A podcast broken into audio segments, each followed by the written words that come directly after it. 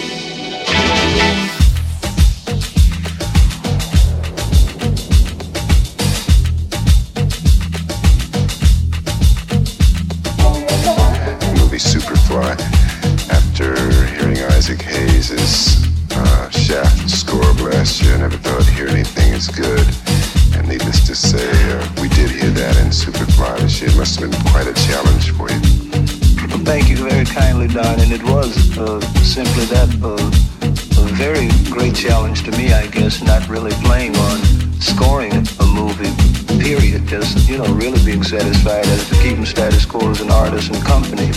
However, um, Superfly did present somewhat of a, a challenge, and uh, for me, it, it seemed to be so relevant as to what was really going on, you know, even though it was entertaining and it played a lot on highlights and enfeeblements, you know, and, and glitter, you know, which everybody knows is not always uh, nor necessarily gold, you know.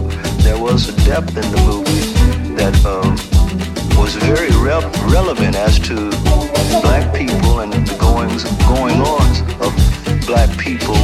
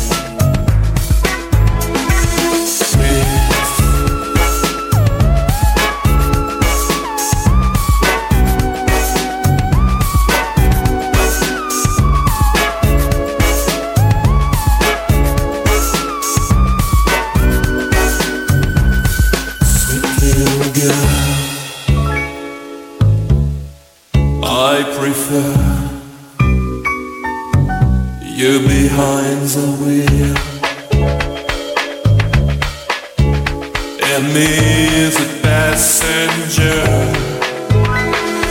Drive, I'm your.